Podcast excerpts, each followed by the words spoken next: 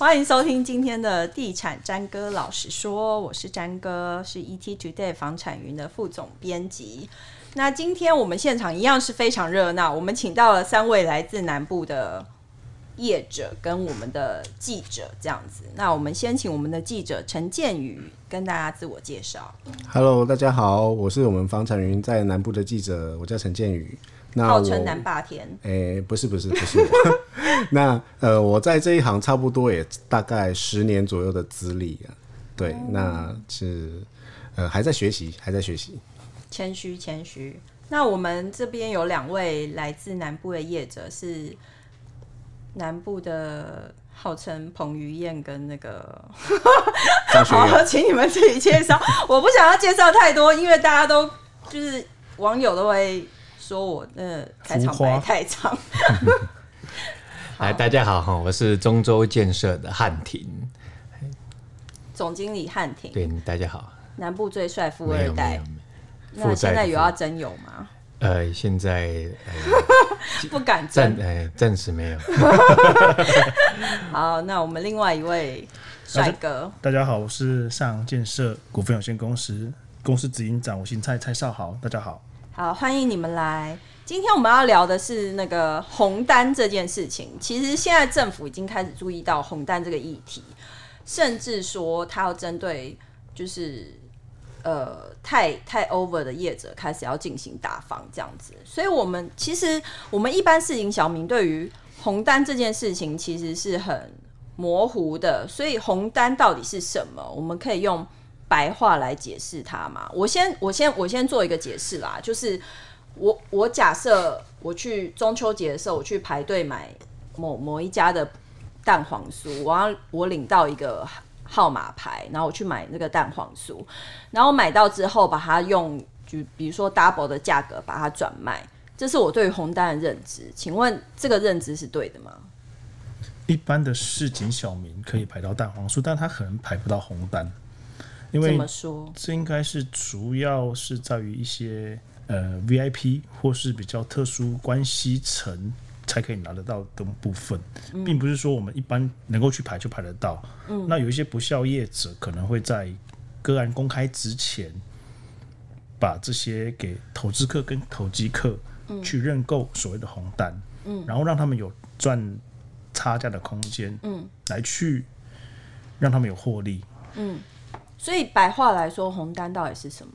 红单哦，嗯，红单就是一张订购单，嗯、一张房屋的预约单。嗯，那因为它是中国人在买卖东西，希望能够得到喜气，所以它是一张淡红色的一张复写纸。嗯，那今天这张单子是蓝色的话，就叫蓝单；别的颜色就叫别的颜色的单子。那那这张红单就是代表你订购了这个房子，但是它必须要在。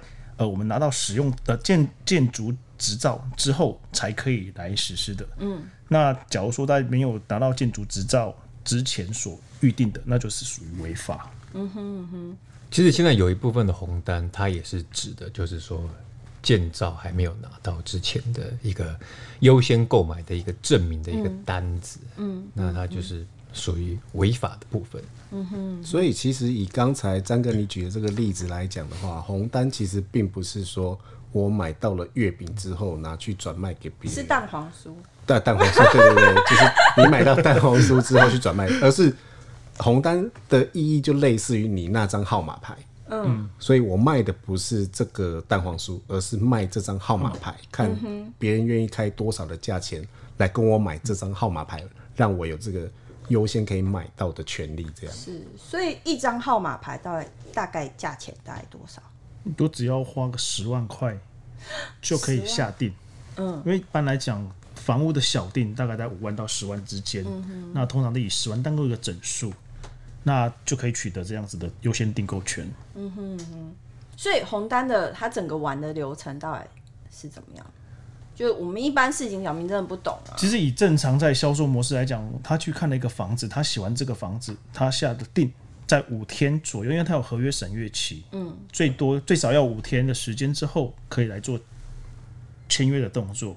在签约前，他就属于订购，因为他今天买的，他今天买的这个房子，他可能会去会去思考，会去讨，会去会去跟家人讨论，嗯，但是在内政部有颁定版本，就是说他必须在五天的审阅期之后才能够去签订这个合约，所以建设公司也必须等这个客户五天之后回来签约。嗯，那今天假如说建设公司让他的合约审阅期拉长很长的时间，让有利人士或是有不肖分子能够去做这样子的操作空间，让这个红单可以去做转售的时机点，就是不是已经在正常的一个销售范围里头，嗯，所产生的。状况，嗯，所产生的一个一个正确的销售的模式，嗯，才会有这样子的获利空间出现。不然，以我们在正常销售的话，状况是我我们下了小定之后，我五天左右就要去签约完成，然后就进入到正常的一个模式。好，假如说预售的话，就开始要去缴呃定签开还有期款。那以正常以成屋的模式，就定签然后完税，嗯，哦，用印完税，然后到后面的呃房屋贷款的动作，嗯，到之后的交屋。所以简单来说，红单就像是一张缴学费的四联单，然后它只是一张单子，然后证明你先保留了这个优先成溢价的名额。是，然后是，嗯，所以第一个步骤就是我用十万块去跟建商买一个红单，嗯，然后我取得一个优先议价的权利。那可能我买到的价格是一个早鸟价，是。然后我买到这张红单之后，我可以兜售这张红单，是。那我要去哪里兜售这张红单？有些会透过现场代销业者，有些会透过网络上或是私底下去贩售，或是透过中介公司去处理掉这一张红单。嗯哼。当这个案子公开的时候，好的楼层或是好的一个。嗯位置已经被这些投资客或投机客先买下来的时候，嗯、当你没有到这样子的楼层或是这样子的你想要的平数，你可能就必须要借由红单释出的部分去取得你要的房子。哦，所以两位有听过就是用很夸张的价格买红单这件事吗？其实我坦白说哈，就是我以我在业界的经验，嗯、过去也。曾经有过相关的业者，嗯，就是问我要不要买红单这个东西。那红单，那应该是你财力雄厚才会有，怎么没有人问过我啊？但是这个，我觉得张哥你这样提到一个重点，就是说，是不是真的要财力雄厚才能够买红单？嗯，但是我坦白说，以现在红单在市场上流通的状况。呃，其实不见得你真的是要家财万贯才能够买红单。嗯，重点是在于你跟建商或者是你跟代销有没有比较深厚的关系、关系、情感。嗯，有这个等于说门路可以去买到这种东西。嗯，我讲一句难听一点的，即便你今天一毛钱都不拿出来，如果说今天代销是你的好朋友的话，你搞不好一毛钱都不花，你也可以拿到这张红单啊。那你在我再转手把这张红单卖掉，我套利个十万二十万，也是有可能。这完全是无本的生意啊。嗯哼，对。嗯哼。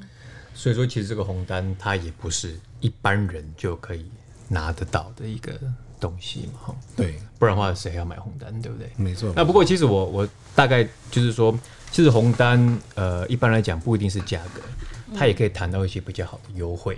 哦，例如说，像我们以往两房的产品，它是不配车位的，嗯，或者是说它是只能配比较不好的机械车位。嗯，那有的时候有一些投资客，他会借由就是说，可能一个案子代销公司他在开盘的时候，他需要一些业绩，他可以借由这个机会去跟代销公司去凹一些。折扣优惠，这优惠不代表一定是价格。例如是说，他可以去要求平面车位，嗯，或者是说比较好的机械车位，像是我们可能是机坪或者机上的这种停车位。机坪，机坪，平移的，对，平移的。我们一般机械车位它会分上上中下嘛。机坪，听起来。你是以为是飞那个直升机在停下来停机坪？机坪。所以说，如果说你一张红单，它是有搭配说，例如说平位车、平面车位，或者是比较好的机械车位，那它之后再转手的话，它这张红单它在市场，它其实它的价值就会很蛮火热的。所以说句坦白的，红单这件事情都是跟建设公司或者是代销公司有关系的人在玩的。对于我们这种市井小民来说，它是一个赚不到。什么是吗？两位怎么看起来也 表情有点沉重？我个人认为是这样子的，就是说，它这个东西确实是你必须要有一个特殊的管道，要不然的话，今天呃，不管我今天的身份是建商或者是代销也好，我要呃试出这些算是比较优惠，或者是等于说是一个赚钱的机会、套利的机会给给给别人，我为什么要让所有的人知道这件事情？那如果说今天我让大家都知道了啊，有人没有买到，他会不会？反咬我一口，去检举什么之类的，所以我相信啊，这样子的东西大多数可能是出现在就是说跟建商或者是代销有某种程度上交情的人，也有有可能是，也许是他的朋友、亲戚，甚至就是说，哎，从以前到现在就是跟着我在买房投资的这种忠实的这种客户群，嗯，那他把这样子的机会呃 offer 出来给他的客户，那他们就会更死心塌地的跟着他。到哦，他不管到哪里去推案，他都跟着他去买。我觉得是像这样子。不不过，我想补充一点，就是其实我觉得也不见得一定是，就是说是有关系的啊，或者是一些什么 VIP 的客户才可以。如果说以我们公司来讲，其实有的时候我们呃，在一个案子刚开始要开卖之前，其实我们会在网络上会有一个预告。嗯，那其实只要是你有一直在关注我们公司的案子，其实到时候我们在开卖的那一天，就是说不要讲开卖，就是说我们在公开的那一天，其实你就可以来排队，嗯，不一定排队，就是说可以抢先得到我们先呃得到某一个楼层以比较优惠的价格，嗯的一个。机会去买这张红单、嗯、我们讲不要讲红单，预约单啦。嗯，对，其实有的时候呃不一定一定是透过一些非正当的管道或者是公开的管道，嗯、其实有的时候有些建设公司它也是很很很公开，我这个案子公开了，那大家就是看谁手脚快，嗯，去抢这样子的一个名额。嗯哼，像他们这样是比较正常的公开的模式，但我们刚刚所提到的比较违法的部分，或是比较投机的部分，就是属于比较诶。在未公开或是比只有只有给少数人获得这样子利益的状况，而不是以这种公开的方式去做贩售。那我想大把大部分百分之九十几以上的建商或代销业者都很守法，但是就是有一些少部分的不肖业者会去做这样子的行为，然后把这样子的话题炒作出来，让房市觉得非常的热，嗯，然后让政府去关注到这个点。那这个部分并不是不能抓，而是国税局要不要去抓？嗯、那要怎么去认定红单有没有转单？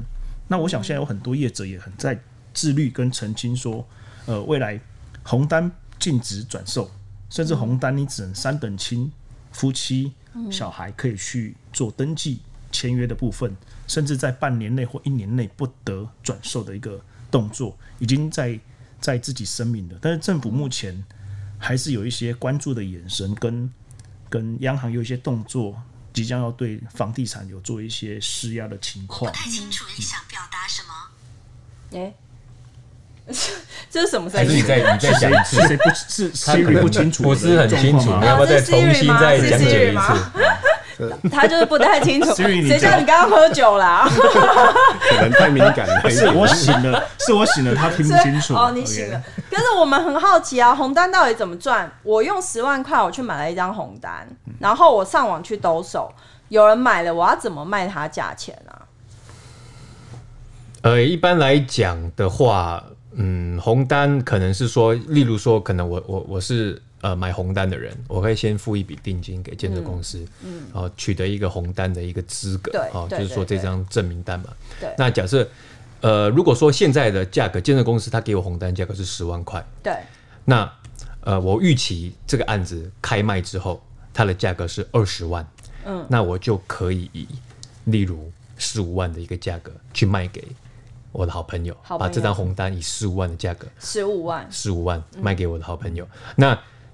即便我需要有这样子，就是说五万的一个价差去给他，嗯，可是跟我开案之后，我再去跟建设公司买二十万，我还是赚的，嗯，所以说会有这样子的一个动机去促使大家去买红单，嗯哼哼，是这样的状况。要跟建设公司打好关系的人，才有可能买到这张红单。不一定啊，就像我刚刚讲的，其实有的时候以我们的案子来讲，我们。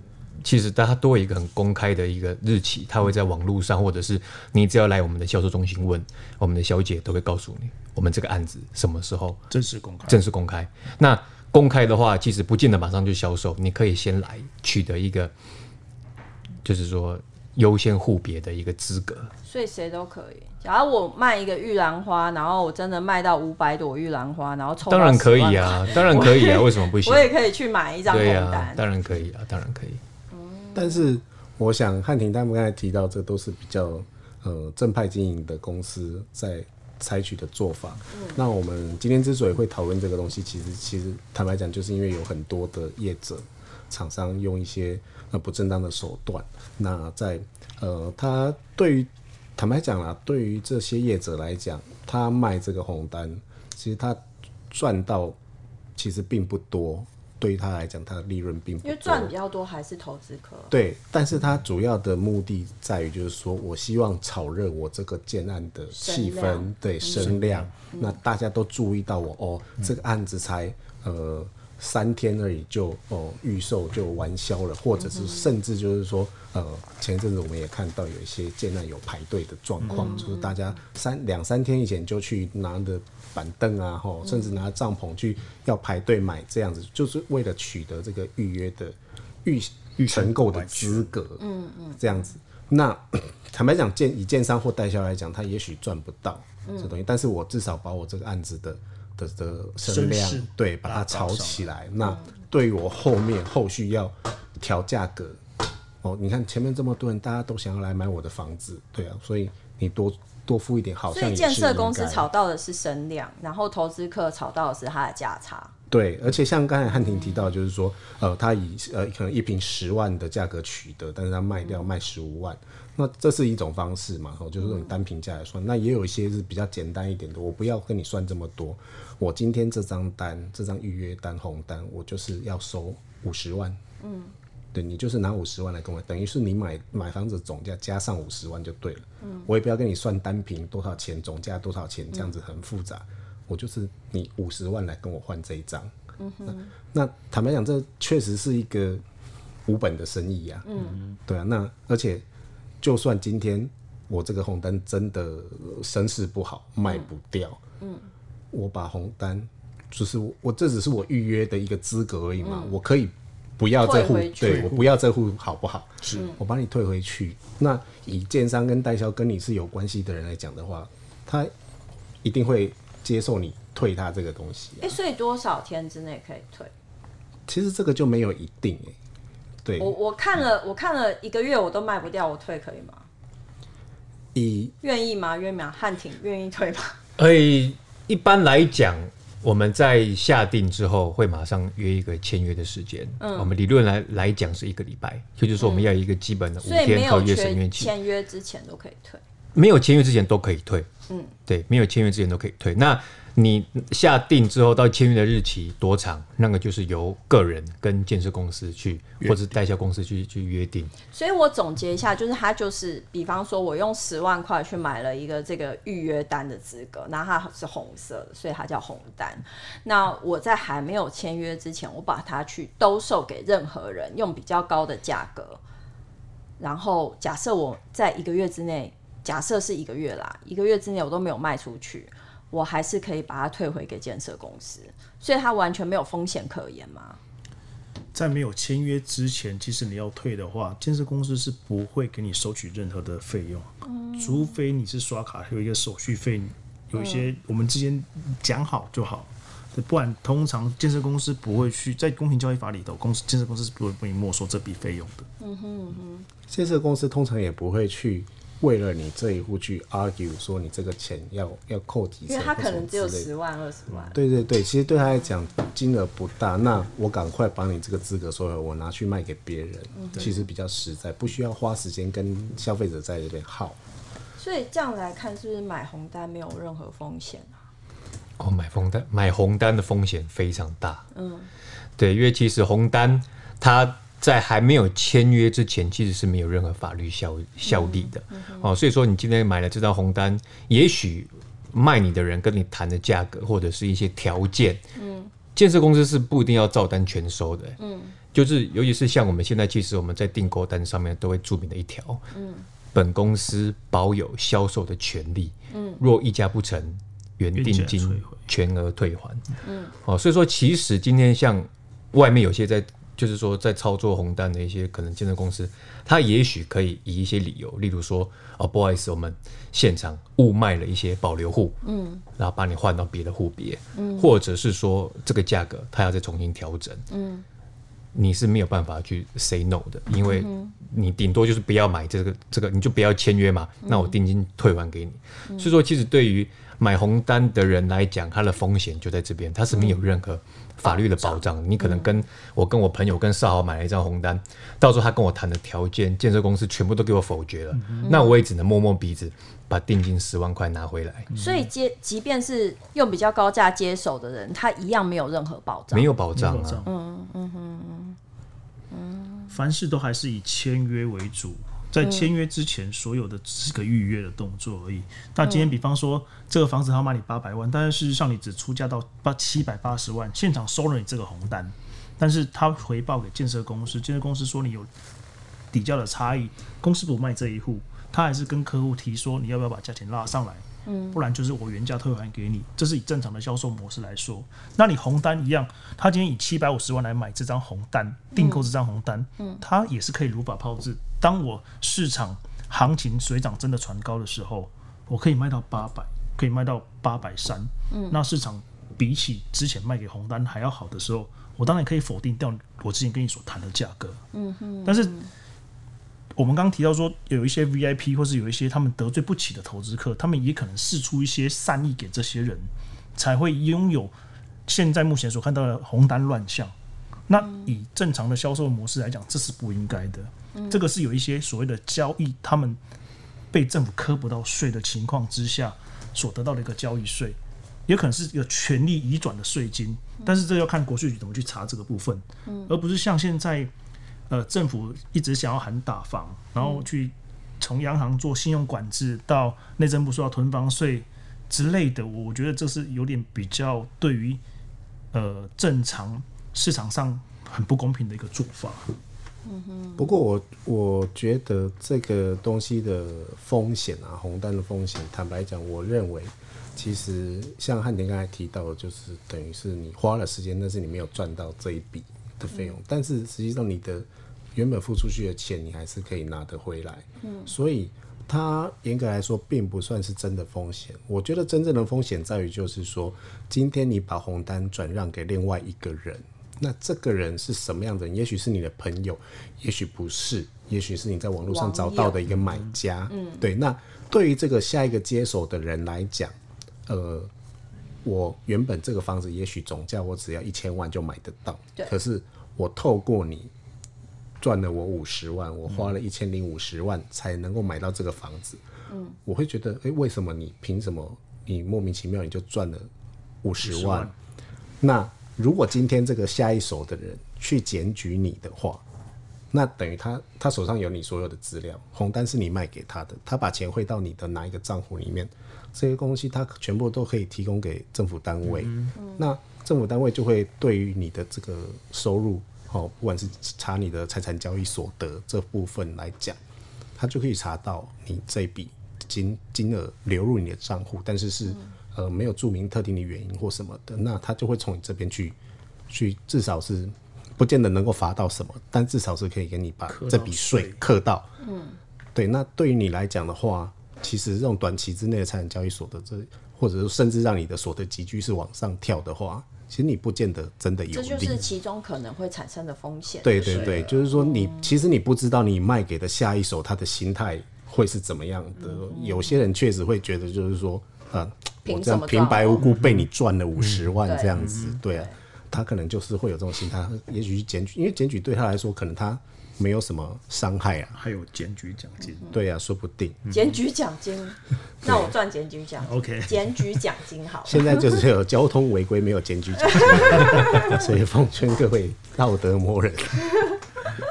哦，所以我们一般小资族可以玩红单吗？我刚刚听了，就是真的觉得有一点心动哎、我花十万块，然后去买一张红单，然后上网去兜售，假设卖它，比如说二十万或者是什么，我短期之内就可以赚十万哎、然后就是我我可能就只要跟二位打好关系，然后比方说，哎、你们卖我稍微便宜一点，然后我卖别人稍微贵一点。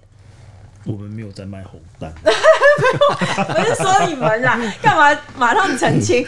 其实我觉得这个也没有这么容易啦，因为其实我觉得大家都，我的意思是，今天如果说你来购买红单，你可以赚这个赚到这个价差，嗯，以建设公司或者以广告公司的角度来看，那我直接把价格调到这个范围就好了。我为什么让你赚这个差价？他们又不知道，还是他们知道？所以说这个东西。所以说，我我的意思是不是所有的人都可以去玩这个红单？除非你真的对于这个市场你有很敏锐的一个观察，你认为就是说，哦，我今天跟你买这个价格，我我认为它在短时间之内就有很大的一个涨幅，我在进场买这个红单。那不然的话，其实以我们大部分人状况，我下我我下定了，我取的这取得这张红单，到我签约的时候，其实它的价格短期之间落差没有这么这么的大。那即使你去玩这个红单，你其实没有什么，所以是建设公司默许的人才可以玩，也不是这么说。我会太直接吗？少部分不孝，少部分默许的，少部分。呃，少部分不孝的建商才会默许。玩这一套的人，我觉得有的时候是为了一些，就是像刚刚讲的一些声量啊、话题性啊，炒热炒热新闻去去做这样的一个事情。对，而且我觉得有时候要做这种套利的动作，你可能是要在一个所谓的呃资讯获得的落差的状况之下，嗯，比较容易去有这些套利获利的行为。嗯。那如果说今天市场的资讯是越来越透明的话，那其实消费者也会知道啊，其实这个案子不需要花这么多的钱就可以买得到。这就像我就是在所谓的内线交易一样，为什么有些人可以知道这个房子什么时候要公开，然后它公开的价格在多少钱？为什么你可以提早买得到？这是不是跟内线交易有类似的情况？那股市可以去查这一块，那房市要不要去查这一块？是，对。所以我觉得一般的市井小民呢，哈，坦白讲，对，就是一方面你可能没有这样子的门路管道去接触到这些，也许我不能说我看汉汉庭帅，我就是一直跟他玩闹，然后。哪一天他们公司推案，就想说我来来一张红单。呃、看他帅的人很多啊，我我也觉得他帅。这要看这个房屋后市的，还是这个还是取决于我们这个房地产未来的一个走向。所以要讲一下他床头，嗯 呃呃、是，是有一杯水，对，没错，床头维持的相当干净。哦对，就是我觉我认为啦，这不是一般的民众，就是说他们有特殊的关系人脉可以去接触得到。那我也觉得，嗯、呃，你就算有办法接触得到，这也不见得是一个确定可以赚钱的选项。尤其是以现在的市场资讯来讲，其实呃越来越透明。嗯、那呃，针对这是预售屋的一些相关的法令，其实慢慢慢在。嗯，我们讲说补齐啦，哈，它可能一开始的法令不是那么的完整，可是慢慢有在调整。那我相信政府单位对于这一块，我觉得可以查，嗯，但是要不要去查？要怎么查？愿不愿意查？呃，其实我觉得就很简单啊，你国税局的人这么多，对不对？你你你现在是要挑战国税局，就对了。我讲很坦白啦，可是。比如说，国税局今天对于你一个呃商家好了，我我觉得你缴的税不够多，那国税局会怎么做？他会找一个人来，在你门口算你每天多少人进来，多少人出去，大概花费大概消费大概多少钱？那国税局这样的精神，其实我觉得可以用在建，对你用在建案现场，其实也可以啊。不是你现在会害他们两个门口不会啊，我们我们也没有在卖，有一个机器在那边按，有对对对，我们正常交易是比较不会有这些问题了。对，现在害到人家了。其实要查红单，人家来上节目，你还害人家，不用这么困难啊。其实你只要去查说，跟建设公司调一些换约的一些记录，你红单转移的记录，再去查这些买方跟承承接方的一个。资金往来的一个记录，其实很快就查得到了。所以大部分业者是没有在做这件事的。所以针对最近政府说要打房啊，然后就是因为红单乱象这件事情，业者有什么话要说？我我是觉得他们打错重点了。他们所谓的囤房，所以是在我已经拥有这笔呃房产，那你在在针对我的拥有的资产去做水晶，跟我之前还没有交易的问题是两码子的事情。嗯嗯。再来就是央行，他已经在找各家银行喝咖啡，嗯、他们已经要开始调整一些呃信用管制的方式。那那其实我我今天买了一个房子，可能在现在买，或是我未来会成交之后，会进入到贷款的动作。那消费者最担心就是说，我拿了两成的自备款，嗯，其他八成我都必须要去贷款。嗯，当我去贷款不过的时候，我我这个房子是买不成的。嗯，那你去，现在大部分的消费民众都是想要买个房子，那你去影响到真正想要买房子的人，是打错重点，而你要去抓是抓红单交易的这一块，你没有办法在在台面上产生出来的一个。一个让你只可以去瞌睡的部分，但是你下下手的部分是针对到一般正常的建设公司、一般正常的代销公司以及一般的老百姓，那是下错重点。你只是在呃做一个打房的动作，让市井小民说，让所有的民众说，哎，真的我在打房了，你们不用担心，那个房是过热了。其实这段时间其实房是没有过热的。我们在看这段时间是因为整个土地的上涨。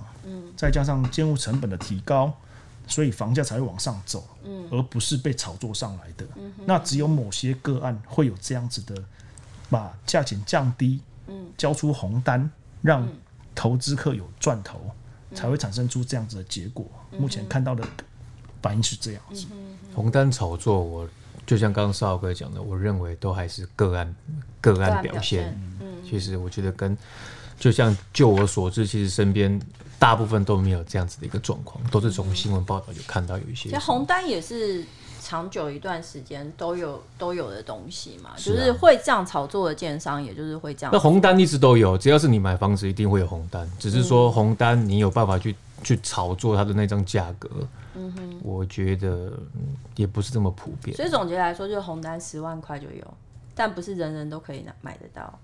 但也不是人人都可以赚得到，你人人都买得到，可是不一定人人都赚得到。嗯，还有它的风险在。嗯、对，其实我觉得以政府单位来讲，嗯，在市场上会传出风声的，其实坦白讲，都有一些特定的公司。或者是特定的，对，不敢讲出特定的公司就对了。对，那、呃、其实 对对，这样是什么？可以讲面分析，不能讲。对，背对镜头 拉背，我们拉背来讲变身，对，变身。但是就是，但是就是说，呃，今天呃，政府有没有真的心有心去查？因为坦白讲，是哪些呃公司在做这些东西？其实你你政府。自己上去 Google 一下，你也知道，乡民大家都有在讨论，嗯、对，那不应该偏就是偏重，然后全部就打，对不对？是、啊，对对对，就是、以偏概全的一个行为，是，嗯，我觉得不太不太应该。刚刚喝了这么多酒，还可以讲，我没有喝吗？偏概全四个字，我刚喝的是绿茶，就是因为有喝才讲得出来。等我醒了就喝讲不出来。哦，好，那趁你还没醒的时候，我们赶快做结论。好，谢谢谢谢三位今天远道而来参加我们节目。那主要就是红单这件事情，其实就不是一个普遍的现象嘛。你们想要传达的就是这个，是是是是，但也不见得真的赚得到钱，有可能你就是花了时间，但是什么也没有赚到。小资族真的不要以为自己拿十万块进去接待中心，随便买一张红单就可以赚到钱，并不是每一个都有利可图啊。是，那我可以吗？你。你要有关系啊！有，我可以可以去你们暗场。我们没有在卖，没有在卖红单，讲第二次，可惜了。好，谢谢今天大家来收听《地产詹哥老师说》。那如果大家有任何问题的话，都可以呃私讯到我们 ET Today 房产云的粉丝团。不管你有任何问题，包括人身攻击的部分，也可以。私讯，然后我们可能如果开心的话，就会回答你的问题。谢谢大家，谢谢今天来收听，拜拜，拜拜，拜拜。